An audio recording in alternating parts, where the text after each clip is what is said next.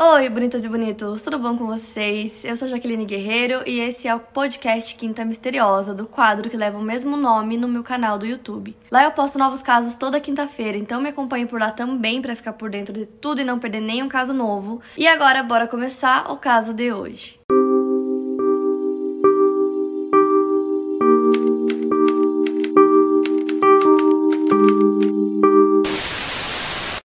Família de classe média alta von Richthofen morava no bairro de Campo Belo, zona sul de São Paulo. O pai Manfred nasceu na Alemanha, mas foi naturalizado brasileiro e era um engenheiro de renome. A mãe Marisa von Richthofen era psiquiatra. O casal tinha dois filhos, a Suzanne Louise von Richthofen, que nasceu no dia 3 de novembro de 1983, e o caçula Andreas Albert von Richthofen, que nasceu no dia 26 de abril de 1987. Os dois foram educados nas melhores escolas de São Paulo. Eles viajavam muito, eles estudavam várias línguas, então assim, para adolescentes eles tinham tudo que um adolescente pode querer. Os vizinhos contam que os Sittofen eram muito discretos, apesar de ter uma casa enorme. Eles raramente faziam festas, eram sempre muito reservados. Os filhos foram educados de forma mais rígida, então eles tinham um horário para tudo, era tudo certinho. Mas apesar de tudo isso, eles pareciam ser uma família bem feliz. Em 1999, por meio do irmão Andreas e seu interesse por aeromodelismo, a Suzane conheceu o Daniel Cravinhos e logo eles começaram a namorar. E aí, na época do caso, a Suzane, com seus 18 anos de idade, cursava Direito na PUC São Paulo e já falava três idiomas. Ela ainda namorava com o Daniel, que na época tinha 21 anos, já fazia três anos que eles estavam namorando. Já o Daniel, na época, ele não trabalhava e nem estudava, e ele vinha de uma família de um nível socioeconômico bem abaixo do da Suzane. Então, no começo do namoro, os pais não ligaram muito, acharam que era alguma coisa mais passageira. E aí, ele fazia alguns empréstimos com a Suzane, emprestava dinheiro dela sempre.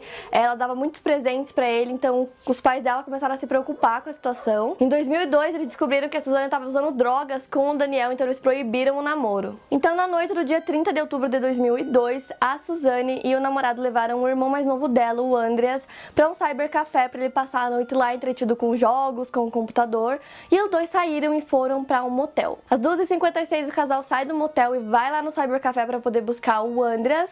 Buscam ele, a Suzane deixa o namorado em casa e com o seu irmão eles vão para casa deles. Ao chegar em casa, Suzane ficou surpresa porque ao entrar eles viram que a janela do escritório estava aberta. Então ela liga pro namorado dela, pro Daniel. Enquanto o Daniel tá vindo para casa dela, ela já aproveita e liga para a polícia também. O policial Alexandre Paulino Boto foi o primeiro a chegar no local. Então ele entra na casa e pede para Suzane e pro André ficarem esperando ali que ele vai ver o que aconteceu, se alguém entrou na casa. Então ele sobe pro segundo andar, chega no quarto dos pais do Manfred e da Marísia e se depara com uma cena horrível do crime. Ele encontrou o casal já sem vida, na cama tinha sangue por toda a parte, tinha bagunça no quarto, e a primeira reação dele foi como que eu vou contar para os filhos que os pais deles foram brutalmente assassinados. Então ele desce pro primeiro andar, chama os dois e conta o que aconteceu, e a reação da Suzane é a mais inesperada possível. A primeira coisa que ela fala é: "Tá, e agora? O que que a gente faz?". Nisso o policial faz a chamada e vem vários outros carros da polícia pro local. O Daniel também já tinha chego lá. Então a Suzane ficava perguntando como que a polícia ia proceder, é, o que que aconteceu, o que que ela tinha que fazer. Então ela não esboçou estar surpresa porque mataram os pais dela. É, o Andreas ficou muito chocado e nisso Daniel também fazia algumas perguntas que a polícia já achou bem esquisita. Primeiro ele perguntou se os ladrões tinham levado dinheiro, porque ele sabia que a família guardava bastante dinheiro em uma caixinha. Isso a polícia já estranhou a preocupação deles com dinheiro ou o que, que eles deveriam fazer. E nisso Daniel também citou valores exatos da quantidade de dinheiro que tinha nessa tal caixinha, que tinha dinheiro em real, em dólar e em euro, e ele disse exatamente a quantia de cada um. Rapidamente a casa inteira foi isolada. E desde o princípio a polícia já achou que a cena do crime inteira estava muito esquisita, nada fazia sentido, então desde o começo eles já começaram a duvidar de tudo que eles estavam vendo ali. Quando eles subiram pro quarto na cena do crime, eles viram que o rosto das duas vítimas estavam cobertos, o que pode ser um sinal de que as vítimas conheciam o assassino. O alarme da casa curiosamente não funcionou e também não havia sinais de arrombamento nas portas, não tinha nada quebrado, além da janela que estava aberta, não tinha mais nada quebrado ou em desordem na casa. Tinham vários papéis espalhados pelo escritório que davam a impressão de que haviam sido espalhados de propósito para causar essa bagunça. Então a casa inteira estava fechada, estava tudo em ordem, exceto pela porta de entrada que estava aberta e a janela do escritório que também estava aberta, o que não é comum para uma família rica que mora numa casa grande deixar uma porta ou uma janela aberta. É totalmente incomum, ainda mais em São Paulo. E aí a primeira coisa que a polícia percebeu era que a casa inteirinha estava em ordem. A casa era assim, um brinco, não tinha nada, nada, nada fora do lugar, nem parecia que tinham pessoas vivendo dentro da casa.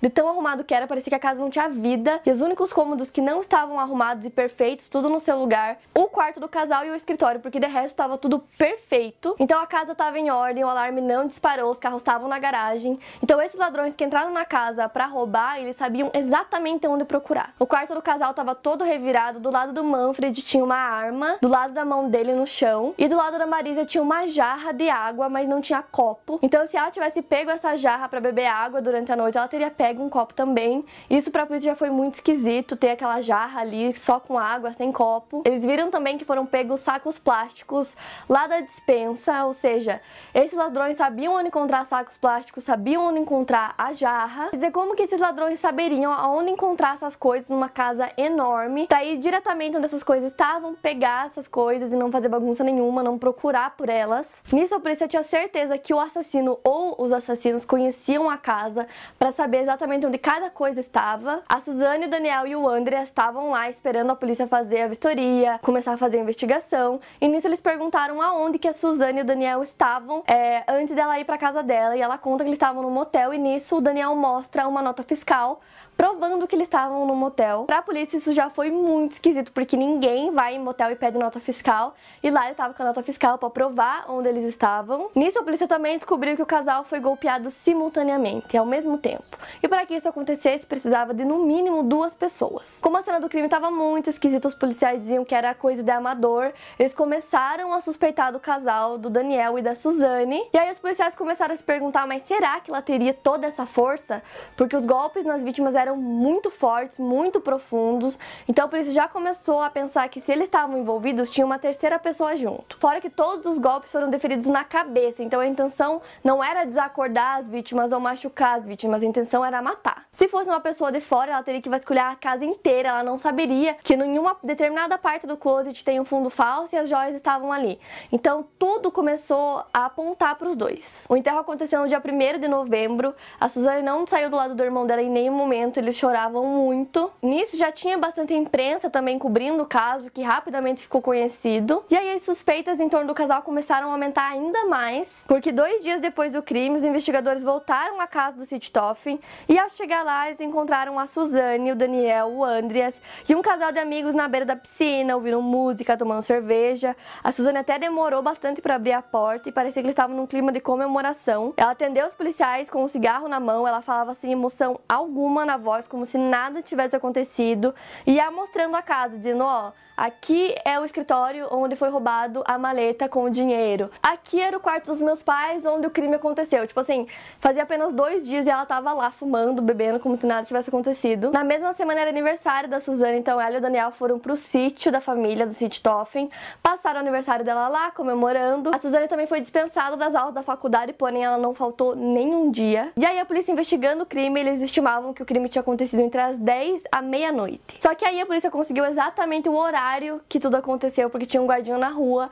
Nesse dia ele estava vendo um jogo de futebol, então ele lembrou exatamente do horário por conta do jogo que ele estava assistindo. Ele disse que viu o carro da Suzane entrando na casa e saindo meia hora depois.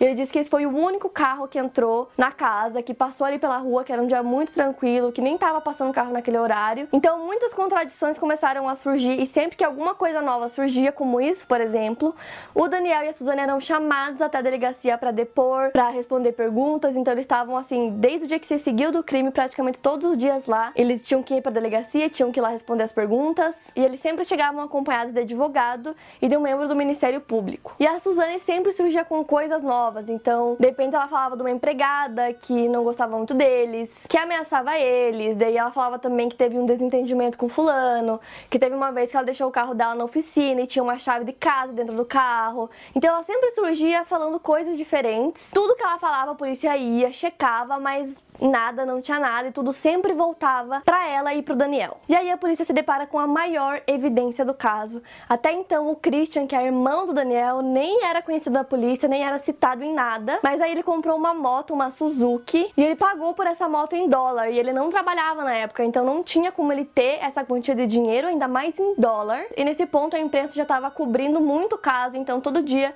tinha uma notícia nova na TV, as pessoas já sabiam que havia sido roubado dinheiro em euro, dólar e real real da casa do Richthofen. E aí a polícia recebe uma ligação do dono dessa loja onde a moto foi comprada e ele fala: Olha, acabou de chegar um cara aqui, ele comprou uma moto em dólar. Então no dia 7 de novembro a polícia disse ao Christian que precisava da ajuda dele para um reconhecimento de um suspeito.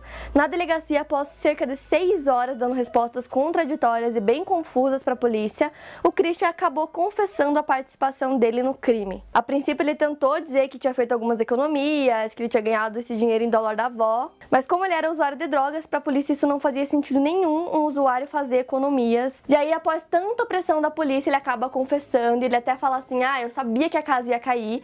Então ele conta que ele participou ativamente do crime, que ele golpeou a Marísia e que o seu irmão Daniel golpeou o Manfred. E ele disse que fez tudo isso porque ele devia um favor ao irmão. A Suzane e o Daniel estavam em outra sala e aí já não tinha mais o que fazer, eles também foram obrigados a confessar o crime. Contam que como eles se gostavam muito, estavam apaixonados um pelo outro e agora eles estavam proibidos de namorar, proibidos de se ver, eles não viram outra opção. Então eles contam para a polícia exatamente o que eles fizeram e como eles fizeram. Então agora eu vou contar para vocês exatamente como que o crime aconteceu. Na noite do dia 30 de outubro de 2002, a Suzane e o Daniel levaram o irmão dela, o Andreas, que na época tinha 15 anos de idade, para um cybercafé para ele ficar lá passando a noite entretido com jogos de computador. Então deixaram ele lá e eles foram buscar o irmão do Daniel. Dentro do carro eles vestiram luvas e meias de nylon na cabeça. Dentro do carro tinha também alguns bastões de ferro que o Daniel tinha feito. Então os três juntos dentro do carro preparados foram para casa dela. Então eles chegaram na casa da Suzane, ela subiu as escadas que davam acesso ao segundo andar da casa, em direção ao quarto dos pais, que já estavam dormindo, eles tinham o costume de dormir bem cedo. Então ela sobe e confirma que os dois estão dormindo e faz sinal para que os dois irmãos possam começar a pôr em prática o plano deles. Então a Suzana acendeu as luzes do corredor e desceu para o primeiro andar porque ela não queria ver nem ouvir o crime. E aí tudo começa. Daniel entra no quarto primeiro, seguido por Christian, seu irmão. E o namorado da Suzane tinha o Manfred, o pai dela, como alvo, já que ele tinha proibido o namoro dos dois, enquanto o irmão dele cuidaria da mãe, da Marísia. O casal foi golpeado seguidamente na cabeça com os bastões. A Marísia até chegou a meio que acordar e levantou o braço para tentar se proteger, tentar proteger o rosto dela com as mãos. Os dedos dela foram quebrados inclusive, depois de tantos golpes. E apesar da agressão, o casal não morreu de imediato. Quando uma pessoa sofre um traumatismo craniano grave, imediatamente a base da sua língua não se sustenta mais, causando a morte por sufocamento. Assim, ao tentar respirar, a estreita passagem provoca um ronco bem alto, o que foi surpresa para os irmãos que achavam que os dois já estavam mortos. O Daniel correu para o banheiro e pegou algumas toalhas molhadas. Ele colocou cada uma no rosto das vítimas na esperança de finalmente matar eles por asfixia. Porém, as toalhas não estavam solucionando o problema, então o Daniel foi até a cozinha, buscou uma jarra com água e após jogar água no rosto do Manfred, o barulho finalmente cessou. Cumprida a primeira parte do plano, agora eles passavam a trabalhar para fazer com que o crime parecesse latrocínio, ou seja, roubo seguido de homicídio. E aí essa parte foi orientada pela Suzane. Então ela orienta o Daniel a ir até o armário do closet dos pais que tem fundo falso, retirar essa prateleira e encontrar as joias da mãe dela e um revólver 38 do pai dela. Ele pegou todas as joias que tinham valor alto, espalhou algumas outras que eram mais baratas, bijuteria pelo quarto. Ele jogou essa arma do lado da cama onde ficava o Manfred, bem perto da mão dele no chão. Enquanto isso, o Christian dava uma bagunçada no quarto, revirava as gavetas. E os três afirmavam que a Suzane não participou do assassinato ativamente, mas não tem como ter certeza sobre qual a posição dela na casa enquanto o crime ocorria, enquanto tudo estava acontecendo lá no quarto. Enquanto os dois irmãos estavam lá no quarto dos pais, a Suzane foi pro escritório do pai dela, onde ela sabia que tinha uma maleta com muito dinheiro dentro, e ela sabia também o código para abrir essa maleta. Era uma maleta em couro que precisava de código, ela sabia qual era, então ela abriu a maleta e pegou todo o dinheiro que tinha na maleta. Tinha dinheiro em euro, em dólar e em real dentro da maleta. Só que aí o Daniel, como eles estavam forjando